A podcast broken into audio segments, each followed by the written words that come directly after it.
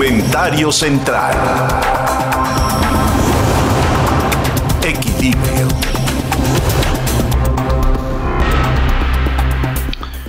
Si se ha dado un cambio en la forma de gobernar en nuestro país, es que hoy abiertamente el presidente de México ejerce las presiones que sabíamos en otros tiempos idos, cuando el presidente era la época del presidencialismo todopoderoso, el presidente ejercía una acción y una presión sobre el poder legislativo y también sobre el poder judicial. Ya todos los controlaba. Y este presidencialismo que se daba con el PRI se dio durante todo el siglo XX. Y si bien es cierto, todos sabíamos que el presidente controlaba todo, todo se hacía por debajo de la mesa, aparentando, incluso en el discurso, que el presidente llegaba ante los otros poderes a respetarlos por encima de todas las cosas. Porque ese respeto institucional entre diferentes factores y sectores del poder le daban consistencia a la República. Hay una especie de trípode en una república, el poder ejecutivo, el legislativo el judicial, yo diría una cuarta pata, que no se ha ejercido en lo más mínimo en México, que es el poder de la sociedad mexicana. Y todo junto, los tres poderes más la sociedad, conforman lo que hoy conocemos como el Estado mexicano. Pero los reacomodos se están dando de una manera por demás manifiesta. El presidente abiertamente sabe y dice que domina el poder judicial. Lo domina. Y sabe que y además así lo hace, que domina el poder legislativo. Y también sabe que domina en parte, ya ha tomado un segmento del poder judicial que representa a lo electoral en el Tribunal Electoral. Y claro, también domina parte de la sociedad que fanatiza en torno al presidente y que de una manera exorbitante apoyan al presidente como el gran Tlatoani. Esto ha hecho que el presidente de México se haya convertido en una especie de dictador suelo, que a diferencia del estilo, digamos, con cierto flair político en el PRI del siglo XX y todavía en la época de Peña Nieto, en el siglo XXI, el López Obradorismo, llamémoslo así como movimiento, o Morena con un presidente al frente como López Obrador, se hayan convertido cínicamente en controladores de todo. Y este último amago el juez eh, Juan Pablo Gómez Fierro, este juez segundo de Distrito Federal en materia administrativa y de competencia, es la patente perfecta que nos hace ver que el presidente ya ha perdido las formas y que los poderes que sustentan y que le dan digamos, presencia a la República, están todos contaminados del poder del presidente. El presidente pide que se investigue este juez por la simple idea de que bloqueó una ley que el presidente propone y que esta ley es, a decir de unos, yo entre ellos, retrógrada para México.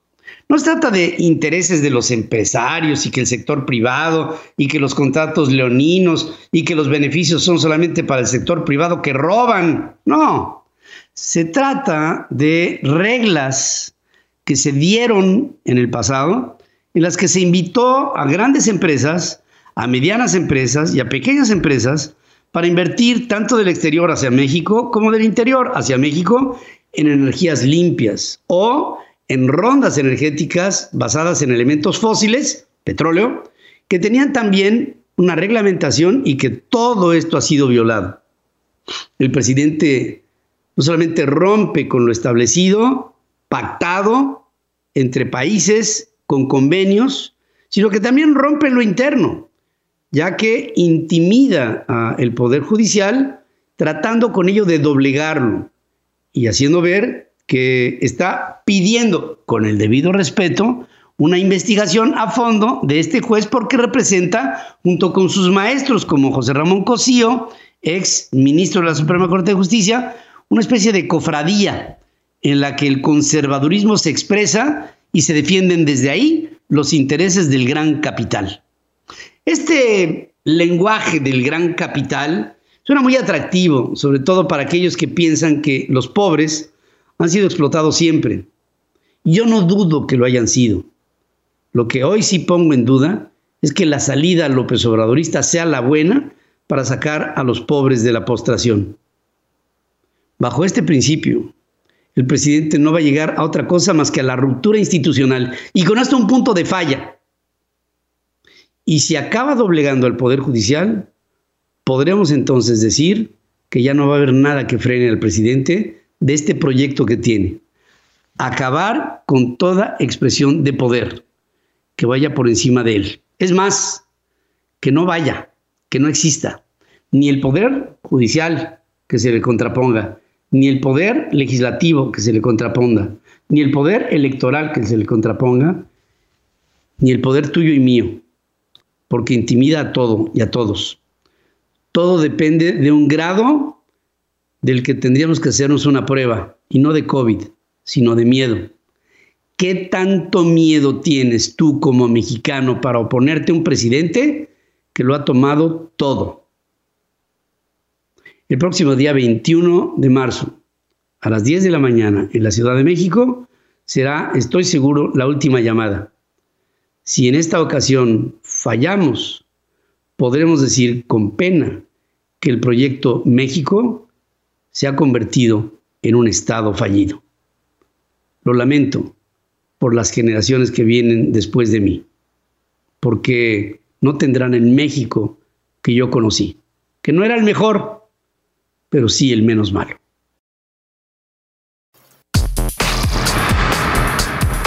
Para que tengas el dato.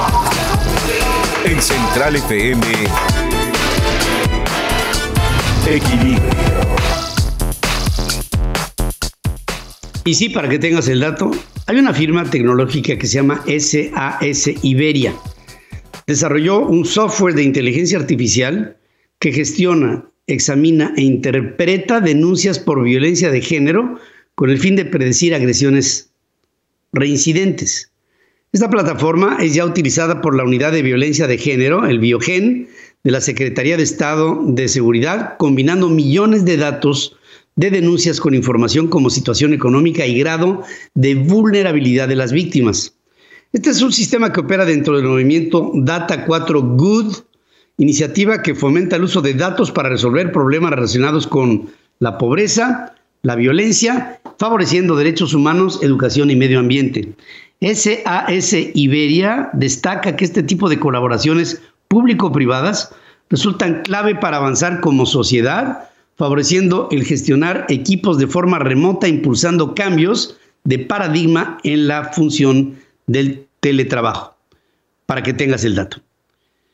Para que tengas el dato, científicos del Instituto Tecnológico de Massachusetts, mediante aprendizaje profundo, lo que se llama el Deep Learning, crearon una nueva forma de producir hologramas 3D en tiempo real.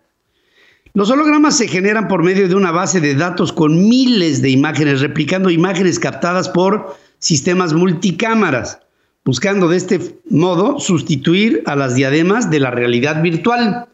Estas imágenes holográficas ofrecen un cambio de perspectiva basado en la posición de quien las observa, lo que permite que la vista ajuste la profundidad focal y la alterne de un punto a otro punto. Esto le da una especie de visualización como si estuviéramos hablando de un volumen.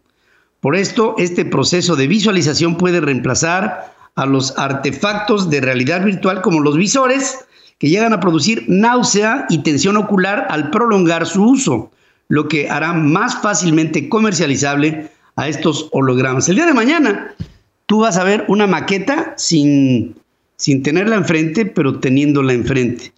A una persona la vas a poder tener de frente, aunque no la tengas enfrente.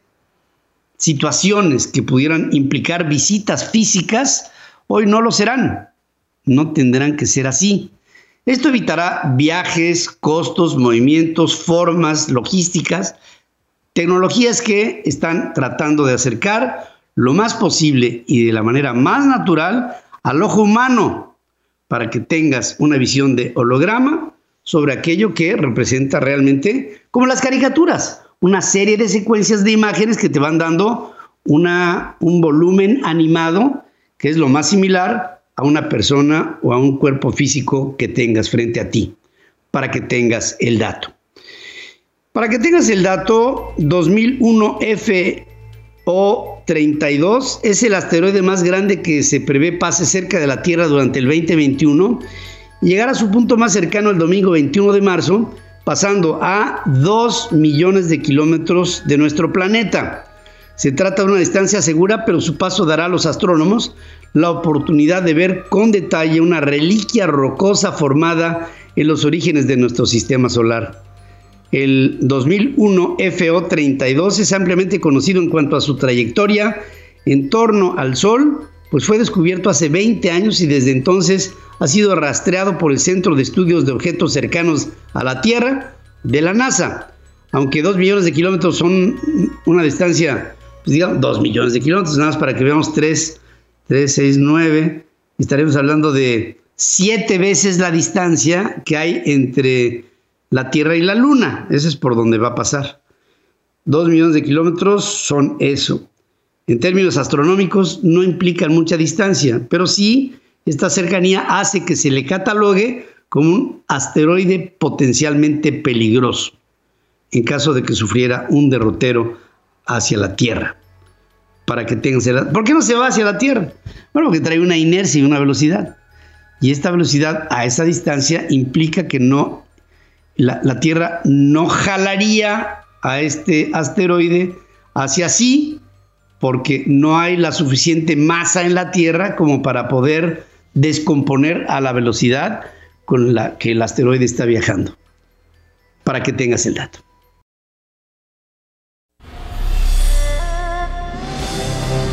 Una mirada a la innovación del otro lado del mundo. China está de pie. Central Asia con Carlos Jacome. Bueno, quiero decir que eh, en este momento el presidente acaba de anunciar que el señor Carlos Romero de Shams renuncia como trabajador de petróleos mexicanos, después de exhortos que ha hecho el gobierno de México para que renuncie. Em, ¿Cómo lo puedo interpretar? Bueno, pues es como una especie de habeas corpus para que el hombre ya no sea juzgado de nada. O sea, fue líder sindical desde la caída de la quina en tiempo del presidente Carlos Arias de Gortari, al principio, 1988-89, y hasta la fecha esquilmó a petróleos mexicanos, robó hasta que se cansó, le dio dinero a todos los grupos políticos habidos y por haber, y esto le da a Carlos Romero de Champs un pasaporte para la impunidad. El señor renuncia a ser trabajador, se había dicho que estaba de vacaciones, y que estas vacaciones serían hasta el final del sexenio del presidente López Obrador. Ahora, Carlos Romero ya no es trabajador de petróleos mexicanos y vivirá un gerenio dorado con todo lo que se robó de México. Pero la cuarta transformación supuestamente promueve la justicia. Vamos con China está de pie y y Carlos Jacome nos habla de algo que es hoy por hoy fundamental, bueno, siempre ha sido, pero hoy mucho, mucho, muy trascendente para la humanidad. La educación en el nuevo orden mundial. Carlos, querido, te saludo esta mañana. Pedro, ¿cómo estás? Buen día a ti, buen día al auditorio. Pues feliz como siempre de estar en nuestra casa en Central FM y hoy preparamos un programa que espero les va a gustar mucho. Tiene mucha relevancia. ¿Por qué, Pedro? Porque en este nuevo orden mundial que hemos hablado durante este tiempo, eh, donde yo soy muy optimista, es porque la educación está jugando un papel muy importante. Creo que ahí es la diferencia de otras estructuras o otras maneras de manipular o tendencia política. Aquí la educación está siendo la constante y creo que es, es donde podemos ser muy optimistas, que es lo que invito a nuestra audiencia. Durante más de este año y medio de programa pues, lo, hemos, lo hemos hablado y eso ha detonado largas y profundas conversaciones discusiones sobre la libertad, sobre los derechos humanos, sobre la misma democracia, y es muy probable que nos perdamos entre tanta información y desinformación también. Y si agregamos la parte emocional, es difícil que lleguemos a un acuerdo todavía más con todas esas variables.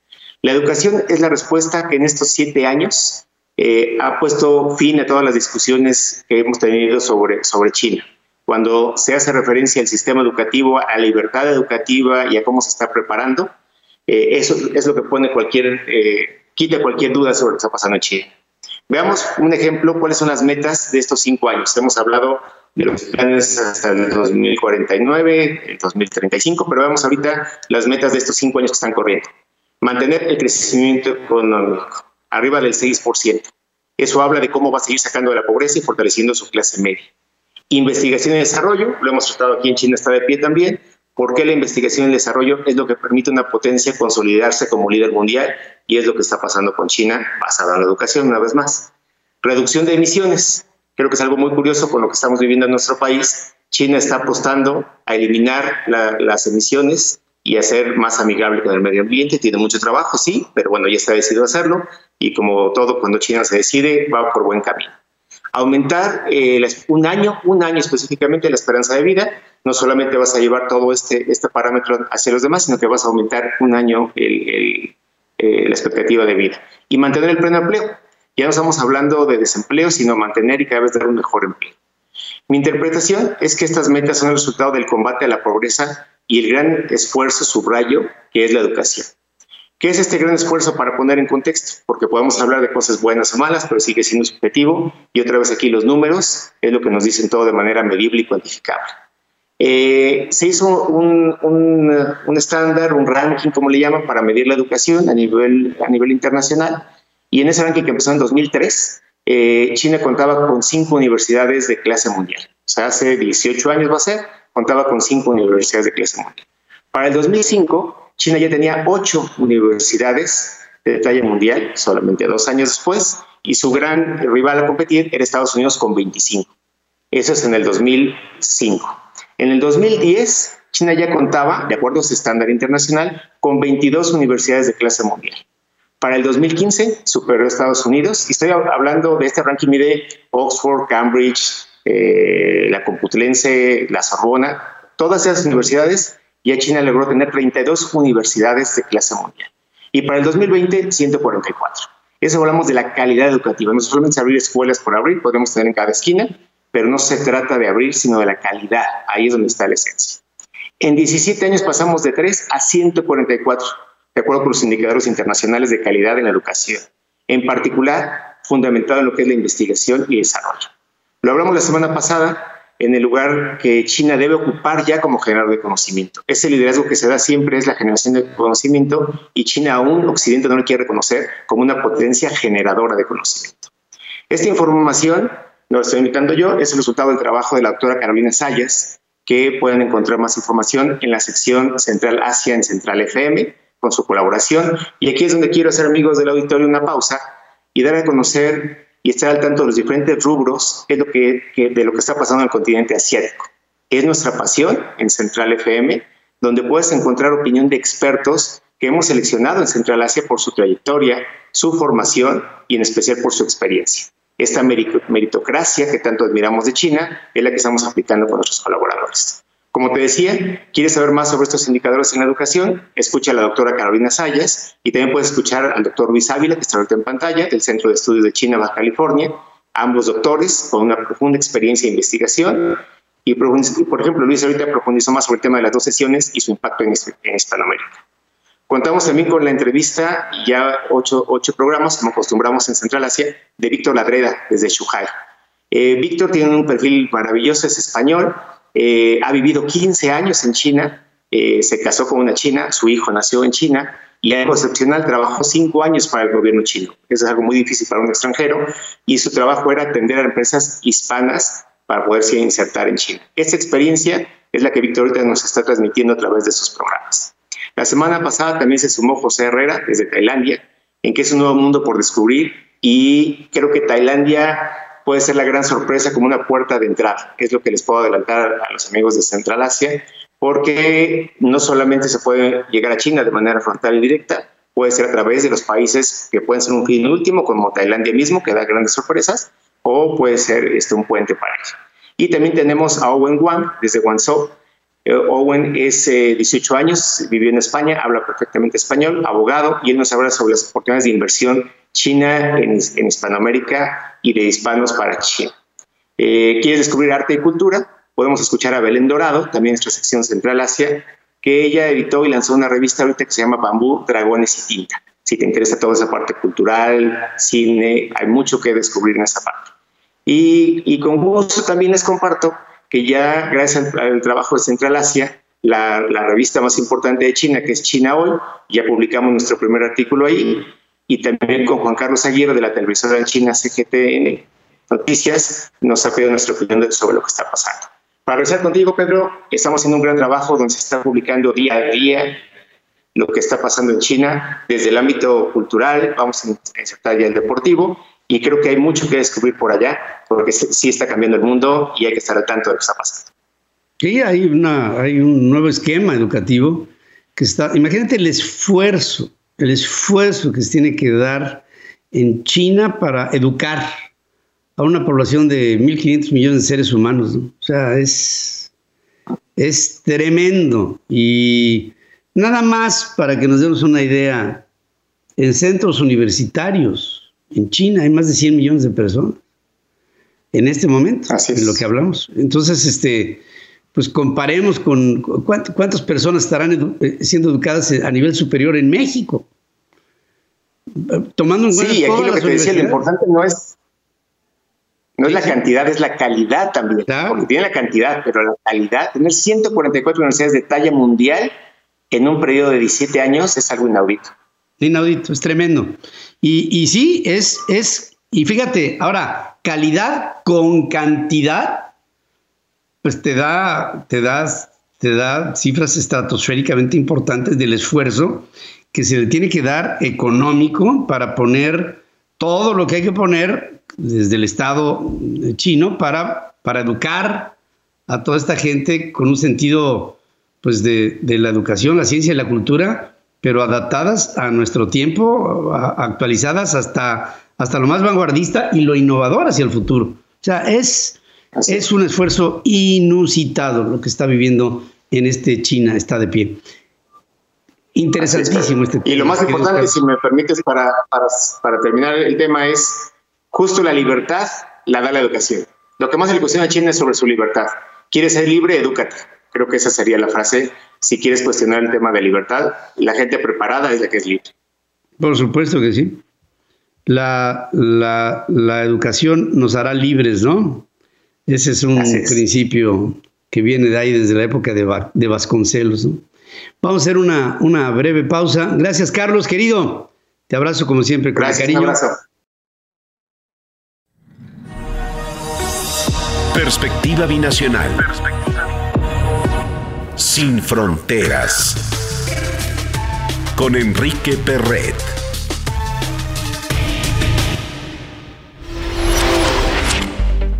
Y voy con mi querido Enrique Perret para hablar de esta organización, este tanque de pensamiento México-Estados Unidos y qué es lo que tenemos en el tintero en esta mañana. Querido Enrique, te saludo en Washington.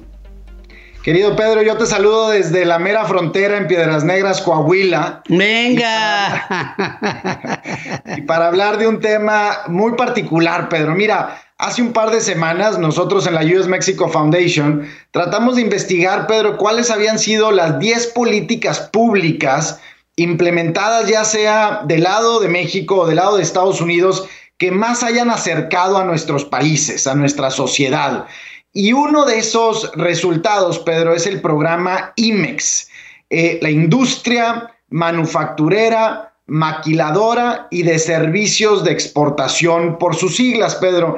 Y para hablar con peras y manzanas, básicamente lo que hace esta, digamos que este certificado que el gobierno mexicano le otorga a inversionistas de otros países, como empresa IMEX, es que puedan importar bienes y maquinaria también, equipo, tecnología, para después transformar un bien en territorio mexicano y exportar el bien final de, esa transformación. Y de esa manera, Pedro, lo que hace el programa IMEX es que le, digamos que le perdona o le, permite a esta empresa, a este establecimiento, importar esos bienes o esa maquinaria eh, a cero arancel, ¿no? Sin pagar impuestos. Hay cerca de 6.400, Pedro, establecimientos con esta certificación, pero lo más importante es que representan cerca del 50% de las exportaciones totales de México y cerca del 60% de las exportaciones manufactureras de México, que como tú y yo lo hemos platicado muchas veces, pues es hoy el motor de la economía mexicana y probablemente eh, pues el motor de la reactivación económica mexicana. Hay 3 millones de empleos, Pedro, en estos establecimientos y se, vaya, se dice que otro tanto, otros 3 millones de empleos indirectos también que generan estos establecimientos.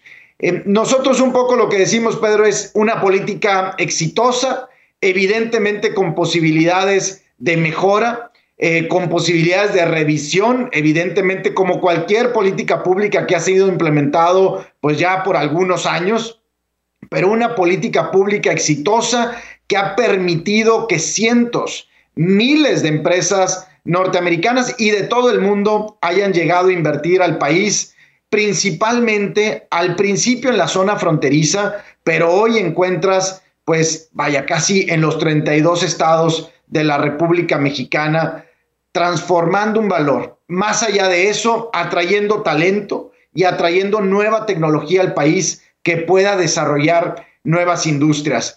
Entonces, Pedro, pues vamos a escuchar mucho de este programa IMEX en los próximos meses, años. Sabemos que es un tema también eh, de, mucha atención para el SAT, para el gobierno del presidente López Obrador, y ojalá y pongamos el acento en, eh, en la mejora y no en el deterioro de estas políticas públicas, Pedro la, actividad exportadora, yo creo que en esta coyuntura se siente y de maquila se siente todavía mucho más pesada cuando la relación entre Estados Unidos y China todavía no se ha restaurado en su totalidad como algunos observadores estarían esperando que luego del reinicio de conversaciones entre Washington y Pekín le pudieran dar a Pekín más manga ancha para seguir siendo la maquiladora por naturaleza de los Estados Unidos. Y esto pues abre un panorama tremendo ahí en la zona fronteriza en la que te encuentras, si es que las políticas del gobierno mexicano eh, eh, pues no varían a los acuerdos pactados con el TEMEC y, y ahí creo, bueno, estoy seguro, México tiene un nicho de oportunidad extraordinario extraordinario nicho de oportunidad en las cadenas de suministro que Estados Unidos quiere reconstruir eh, con mayor independencia de las manufacturas chinas, Pedro. Eh, creemos que, que, la relación China-Estados Unidos va incluso a deteriorarse. Lo hemos visto esta misma semana con el secretario de Estado Anthony Blinken viajando a Corea del Sur y a Japón tratando de buscar aliados ha hecho ciertas expresiones eh, contra China en temas de democracia. Y, más bien, Pedro, pues creo que eso se va, a incrementar la tensión entre Estados Unidos y China. Hemos hablado aquí en este espacio sobre esta carrera tecnológica que Estados Unidos y China están llevando a cabo. Y, vaya, tú lo dices muy bien, un gran nicho de oportunidad para que México pueda ser esta plataforma de producción para los Estados Unidos. Eh, ojalá y sea el caso, ojalá y lo sepamos aprovechar, Pedro. Ojalá, sí, y lo, y lo sepamos aprovechar porque estoy así nada más como encogiéndome de hombros. Si es que la ley de la industria eléctrica fuera revertida después de los amparos otorgados por un juez de competencia económica y que diera lugar la ley como tal, vendría una catarata de denuncias sobre energías limpias de empresas que han invertido en México. Eso no lo deseamos, esperamos que no vaya a pasar. Y, porque esto pondría un ambiente negativo a todo lo positivo que pudiera ser esta coyuntura que tú nos narras aquí. Definitivamente la energía, Pedro, pues todos lo sabemos y más para la industria de la manufactura es un insumo esencial y más cuando en la agenda principal de los Estados Unidos está el cambio climático y el medio ambiente y eso pues conlleva energías renovables y que las empresas, las principales empresas eh, de manufactura pesada, aeroespacial, automotriz, eléctrico, electrónico, semiconductores, han expresado un interés por reconvertir todas sus, eh, todas sus manufacturas a, eh, a, energía limpia, ¿no? A hacerse, a producirse con energía limpia. Y si no, si no tenemos esto en México, esta plataforma en México, va a ser difícil ser un destino atractivo para las inversiones futuras, Pedro. Sí, sin duda alguna. Pues espero que de esta visita que está haciendo ya a la tierra de mi padre, allá en Piedras Negras, en Coahuila, puedan salir datos interesantes, nexos importantes y sobre todo números, que es lo que tú manejas en un tanque de pensamiento que habla de las perspectivas, siempre crecientes, importantes, de la relación México-Estados Unidos. Querido amigo, te abrazo y te agradezco como siempre estar aquí. Un fuerte abrazo, Pedro. También para ti, mi querido Enrique Perret. El avance de la vacunación en México, la inversión pública y el paquete de estímulos aprobado en los Estados Unidos son tres elementos fundamentales para poder ser optimistas de que la economía mexicana va a tener y va a dar un brinco. Ahora, analicemos vacunación en México. ¿Cómo va? Bueno, se está viendo claramente que no hay suministros. Por eso México le está pidiendo a Estados Unidos que por lo menos le mande un paquete de la AstraZeneca que Estados Unidos no está utilizando. De un paquete de estímulos aprobado por Estados Unidos. Bueno, eso ni duda cabe que ese paquete va a beneficiar a México, sobre todo con más remesas y de inversión pública. Inversión pública en México. Yo últimamente no he visto un proyecto que hable de inversión programática aparte de Dos Bocas, Santa Lucía y el tren Maya. Ah, y el transísmico, que de eso hay poca definición y entiendo que la inversión será de Singapur. Aparte de eso, no veo con optimismo este principio de relación que pudiera hacernos ver que podríamos crecer inusitadamente, es decir, por arriba de lo esperado. Y lo esperado no es mucho. Regreso luego de esta pausa.